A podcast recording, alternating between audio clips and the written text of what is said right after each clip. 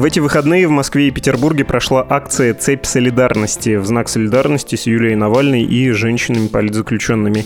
Ее инициатор – фем-активистка и художница Дарья Сиренко. Сейчас с Дарьей поговорим, тем более, что в ее истории сошлось многое. Травля в интернете, которая последовала после «Цепи солидарности», организованное женоненавистничество, цензура в соцсетях и ее избирательность, уличная политика и оппозиционные деятельности. Дарья возглавляет предвыборный штаб независимого кандидата в депутаты Госдумы. Выборы ведь в этом году.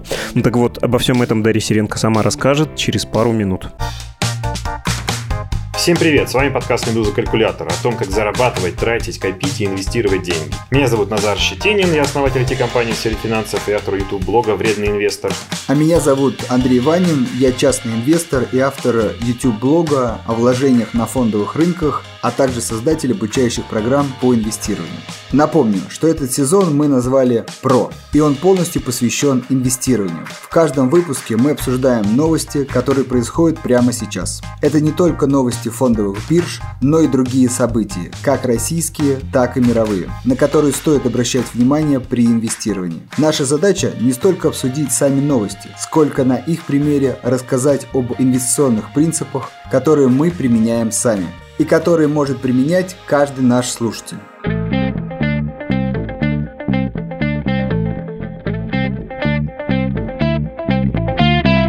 Дарья Сиренко, фем-активистка, художница, руководитель избирательного штаба кандидата в депутаты Госдумы и фамилию, наверное, пока не будем называть, пусть будет небольшая, но интрига, с нами. Здравствуйте, Дарья.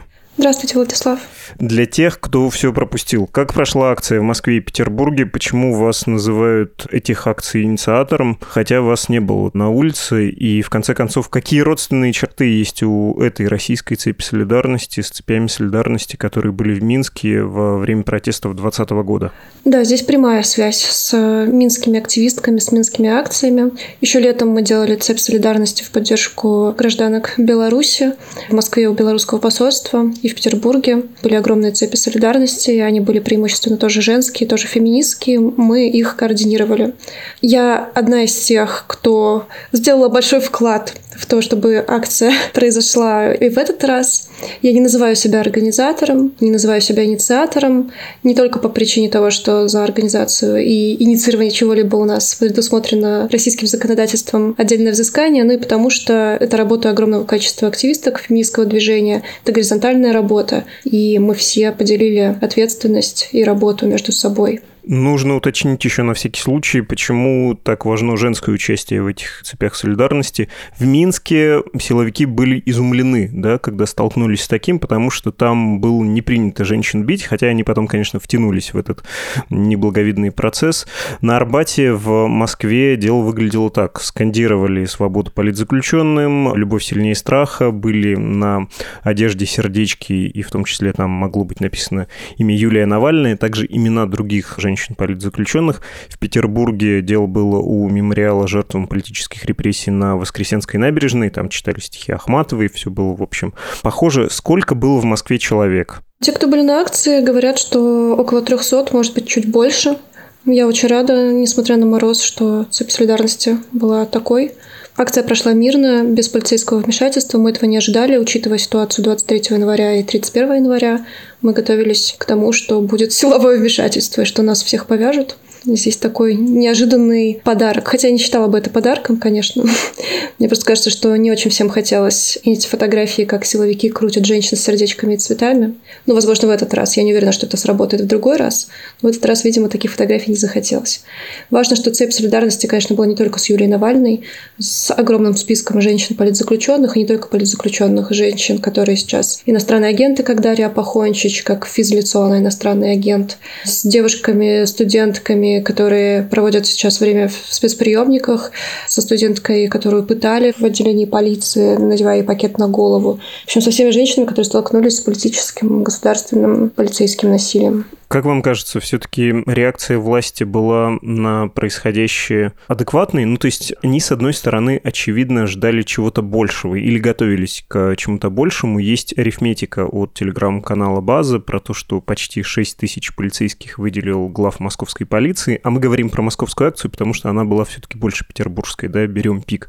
И коллеги-журналисты посчитали, что на одну участницу акции по арифметике самой же МВД и Росгвардии этих служб э, приходился 21 сотрудник с небольшим МВД и Росгвардии. При этом силовики не вмешивались, но пришли провокаторы, да, да, не уверена, насколько эти технологии более тонкие, потому что смысла этих провокаций никто из участниц акции так и не понял, в чем были эти провокации. Были угрозы перед акцией, но на саму акцию пришли мужчины, насколько я знаю, собирались прийти мужчины из как раз мужского движения, мужского государства, в общем, те, которые под господином Поздняковым, но они вроде бы слились. Потом была еще волонтерская рота, смутно понимаю, что это такое, но они тоже собирались прийти, и, кажется, это они раздавали цветы и конфеты, планируя этим сорвать акцию солидарности. Не знаю, что это был за волшебный план.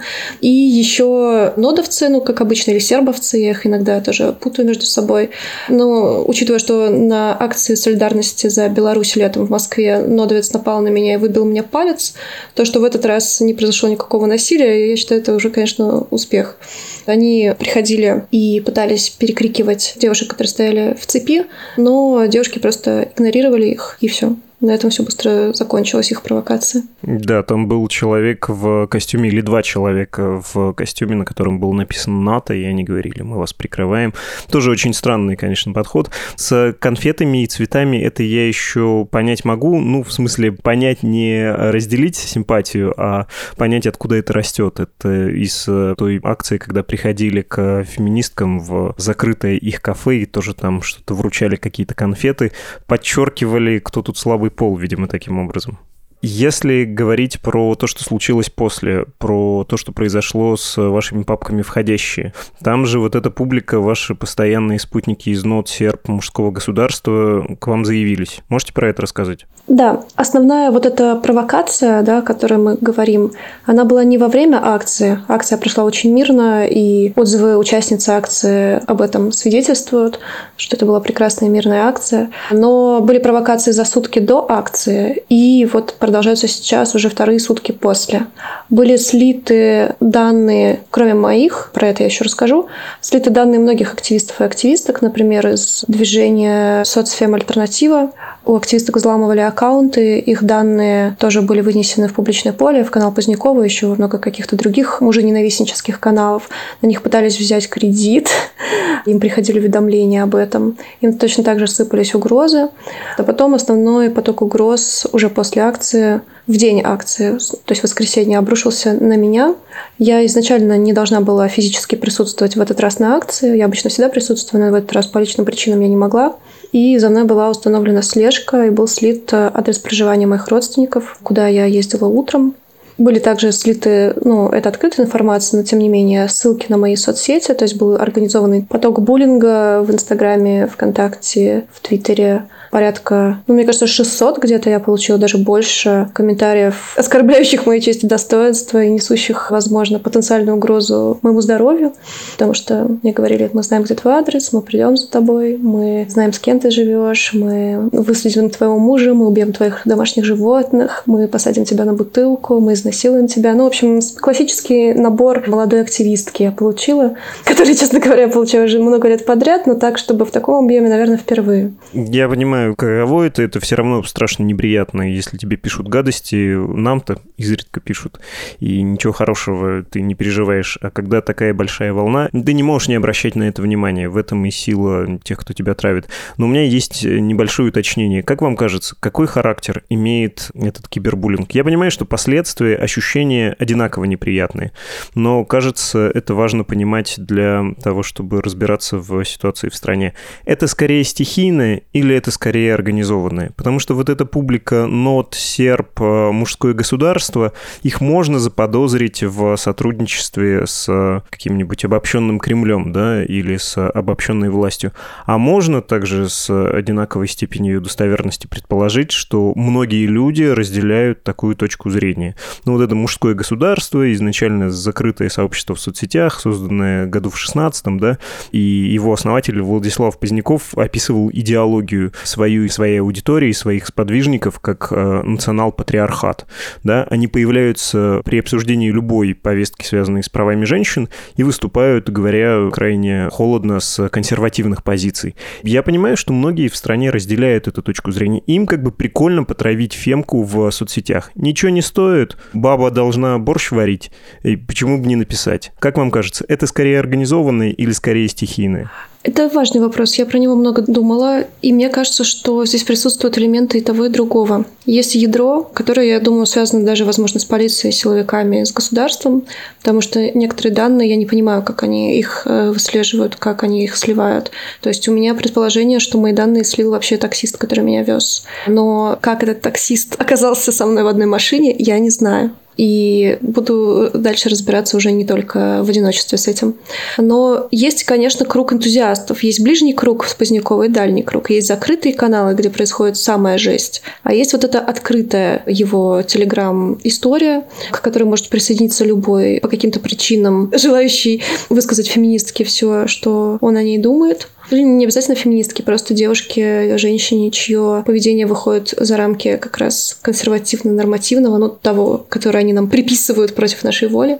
И здесь, я думаю, что сам Поздняков, он же сейчас находится не в России, насколько я понимаю, вроде бы в Польше, и он ходит постоянно от уголовного преследования, оно же было отменено. Я думаю, что это все не просто так, я думаю, что это организованная система травли женщин, учитывая, что в этих каналах были не раз, не два слиты видео с сексуальным насилием над разными девушками, не медийными, не активистками, просто девушками, на которых, видимо, был такой заказ заказ их травить. Видео, где сливались какие-то личные данные, например, обнаженные фотографии, которые, видимо, были посланы когда-то только партнеру, а стали достоянием общественности. То есть этот канал занимается такой всесторонней травлей женщин, не только политактивисток. Да, про приговор был Позднякову, кажется, за как раз разжигание ненависти и вражды. После он был отменен, да. Так, для справки добавлю, чуть-чуть уточню, хотя вы, в общем, это и сказали. Что думаете про наступивший новый мир корпоративной интернет-цензуры? Потому что вы по результатам этой травли еще в Фейсбуке написали, что за последние дни, я тут э, прям вас цитирую, это не первый такой слив данных активистов и активисток. Хочу отметить, что политика Телеграма для меня остается загадкой. Канал со сливами личных данных силовиков они блокируют, а канал со сливами личных данных активисток, женщин, девушек, как был на плаву, так и остается. Очевидно, вы имеете в виду Позднякова, и у вас вывод, и тоже помогите мне разобраться, это риторический прием или вы видите за этим стратегию? Правильно ли я понимаю, пишете вы, что Павел Дуров лично поддерживает насилие в наш адрес, угрозу нашей жизни и здоровью? Мой риторический прием, мой риторический вопрос к Павлу Дурову Дурову имеет под собой большое нериторическое основание. Уже больше года большие группы активисток и феминисток пытаются достучаться разными способами до Павла Дурова, сообщить ему про канал Позднякова, чтобы была на это хоть какая-то реакция со стороны Телеграма, потому что там действительно угроза жизни и здоровья многих девушек через этот Телеграм осуществляется. Реакции со стороны Павла Дурова никакой не было, но зато была очень быстрая реакция на вот эти каналы со сливами данных российских силовиков. Или, по-моему, не только российских, это надо уточнить. И вот этот контраст, он меня поражает. Я хочу понять его природу, я хочу понимать, какова политика Телеграма здесь как медиакорпорации, почему одни телеграм-каналы блокируются, другие нет, и стоит ли за этим действительно какой-то месседж. И у меня просто не остается выбора, кроме как сейчас этот месседж извлекать из этой реальности и из того, как реагирует корпорация. Поэтому я уже просто вызываю к вот этим риторическим фигурам, типа «Дорогой Павел Дуров, означает ли это что-то? Это твое какое-то высказывание в наш адрес? Или это все цепь невероятных случайностей?» Вот я надеюсь, что в ближайшие дни я это узнаю. Хорошо. Что, кстати, думаете про корпоративную цензуру, вот про все это, про Трампа, про Парлер и все прочее? Должна она быть, должна она работать так, как мы видели в США, или нет? Все-таки как-то это иначе должно быть устроено? Ну, во-первых, я считаю, что каждая корпорация имеет какую-то свою локальную особенность, ее политика должна сочетаться со своей локальностью.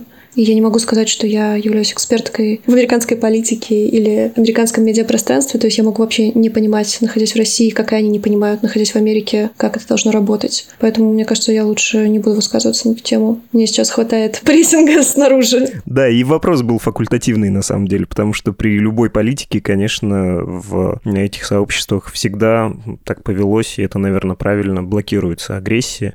Так и должно быть. И слив личных данных — это все неприемлемо публиковать. Расскажите, пожалуйста, про избирательный штаб своего кандидата, фигуранта московского дела. Кстати, да, он собрался в Государственную Думу в 2021 году. Про ваши планы. Вообще, поагитируйте за своего кандидата. Да, мой кандидат Алексей Меняйло. И недавно он сделал мне предложение стать начальницей штаба. Это вот произошло, мне кажется, две недели назад. И через несколько месяцев мы начнем свою совместную работу. Сейчас мы занимаемся всякой детализацией, набором состава штаба, планированием и всем таким.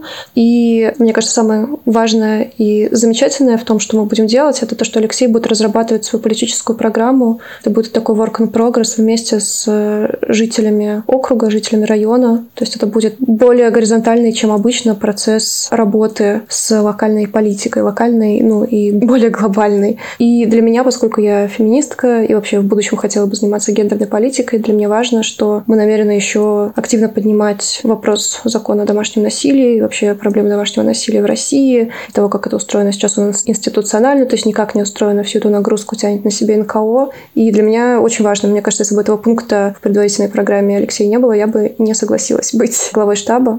Что собой сейчас штаб представляет, как все это устроено, на какой опыт вы опираетесь свой, есть у вас естественный мандраж? Я так понимаю, что вы впервые занимаетесь чем-то подобным, ну вот прям политикой прям глава штаба. Вообще женщин, кстати сказать, в России, чтобы они занимались политтехнологиями, были руководителем штабов, еще поискать. Я, кстати, поискала и нашла. Во-первых, есть руководительницы штабов Навального, в том числе региональных штабов. У Любови Соболь тоже там очень много женщин. Но я не буду говорить говорить о том, как сейчас проходит наша работа, потому что мы находимся в стадии осторожного формирования приглашения людей и наращивания команды. Но и я нахожусь сейчас в стадии research а, потому что, да, вы правильно сказали, что я впервые занимаю такую позицию, потому что я обычно занимаюсь социокультурными проектами, культурными проектами просто, и, не знаю, феминистско-арт-активистскими. И меня самым удивил выбор Алексея и порадовал. Это заставляет сочетать какие-то разные вещи и способы, и форматы в том, как мы будем выстраивать работу штаба. Если говорить про повестку, не кажется ли она вам, как бы это сказать-то, господи, уместной, что ли? Потому что, очевидно, в этом году будет очень наэлектризованным наше общество. Очевидно, растет недовольство происходящим в стране. И, очевидно, будет большой запрос на альтернативных кандидатов. И тут, кажется, надо очень правильно угадать, чтобы, если тебя зарегистрируют, у тебя был шанс пройти на выборы. И есть ощущение, что социальные вопросы, вопросы справедливости, они важнее всего. А вы говорите про местную повестку, про сообщество, про совместное формирование. Это кажется каким-то немножко слишком тонким, нет, для такого грубого момента? Мне кажется, что как раз локальные вопросы в ситуации, когда глобальная повестка более наэлектризована, они встают еще острее. Это не про то, что мы сейчас сделаем все наше прекрасное добрососедство беззубое, а именно про то, что локальные сообщества — это теперь люди, которые выходят с фонариками за Алексея Навального. И эти сообщества, их становится все больше. Вот таких добрососедских сообществ. И вопросы округа, они становятся тоже все более политически накаленными потому что люди уже быстрее прослеживают какую-то причинно-следственную связь того, как что-то не работает здесь и сейчас, в каком-то маленьком месте у какого-то человека, и между тем, что происходит в стране в целом, между полицейским насилием и государственным насилием. Мне кажется, что вот эта связка, эта сцепка, она сейчас видна как никогда, судя по тому, что я наблюдаю. Ну и плюс у нас будут исследователи, которые нам будут помогать, и аналитики как раз попадать в нужные какие-то наэлектризованные точки, чтобы мы подходили друг к другу, избиратели и мы со своими вопросами к ним. Хорошо, я думаю, что еще представится возможность поговорить про компанию и про независимых кандидатов, пока у вас э, самое общее приближение. Это понятно. Не могу не спросить, хотя знаю, как вы можете ответить на этот вопрос. Вы верите в успех? верите в то, что вас зарегистрирует? Вы воспринимаете это всерьез или для вас это будет скорее накопление опыта, наращивание горизонтальных связей, отрабатывание технологий совместной работы?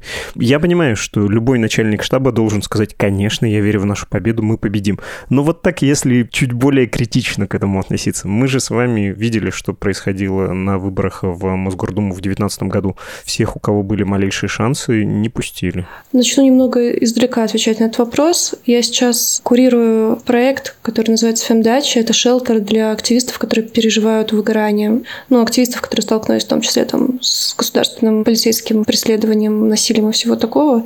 И мы часто задаемся здесь этими вопросами во время всяких тренингов, и когда пытаемся починить друг друга и помочь друг другу. Я просто сейчас уже отказываюсь отвечать на эти вопросы. Ну, то есть я нахожусь в позиции уже давно, что я ни во что не верю, ничего не жду, для того, чтобы не сильно разочаровываться потом. Я при этом верю в Алексея как в кандидата. Мне кажется, что его риторика, его подход — это, возможно, то, чего не хватает многим людям, которые, может быть, не слушают подкаст «Медуз», вот этот, в котором мы сейчас говорим. Но при этом я не хочу никаких ожиданий возлагать на реальность, потому что я понимаю, что я выбрала быть главой штаба, наверное, в самый сложный год за последние пять лет. И вы спросили, всерьез это для меня или это воспринимаю как опыт наращивания связи и всего такого. Мне кажется, что здесь нет или-или, здесь оба варианта сразу. Да, я воспринимаю это всерьез. И да, в случае, если что-то пойдет не так, все равно все, что происходит, это огромный вклад, и это важно. Спасибо вам огромное. Это была общественная и политическая активистка Дарья Сиренко. До свидания, Дарья. До свидания.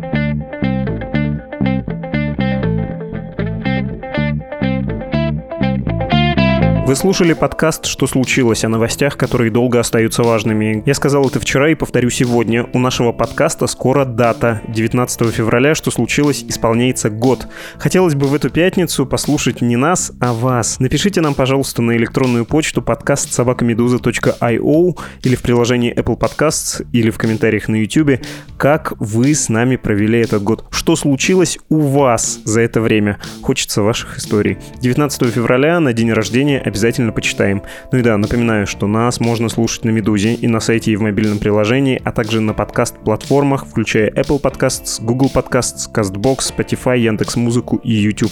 Удачи!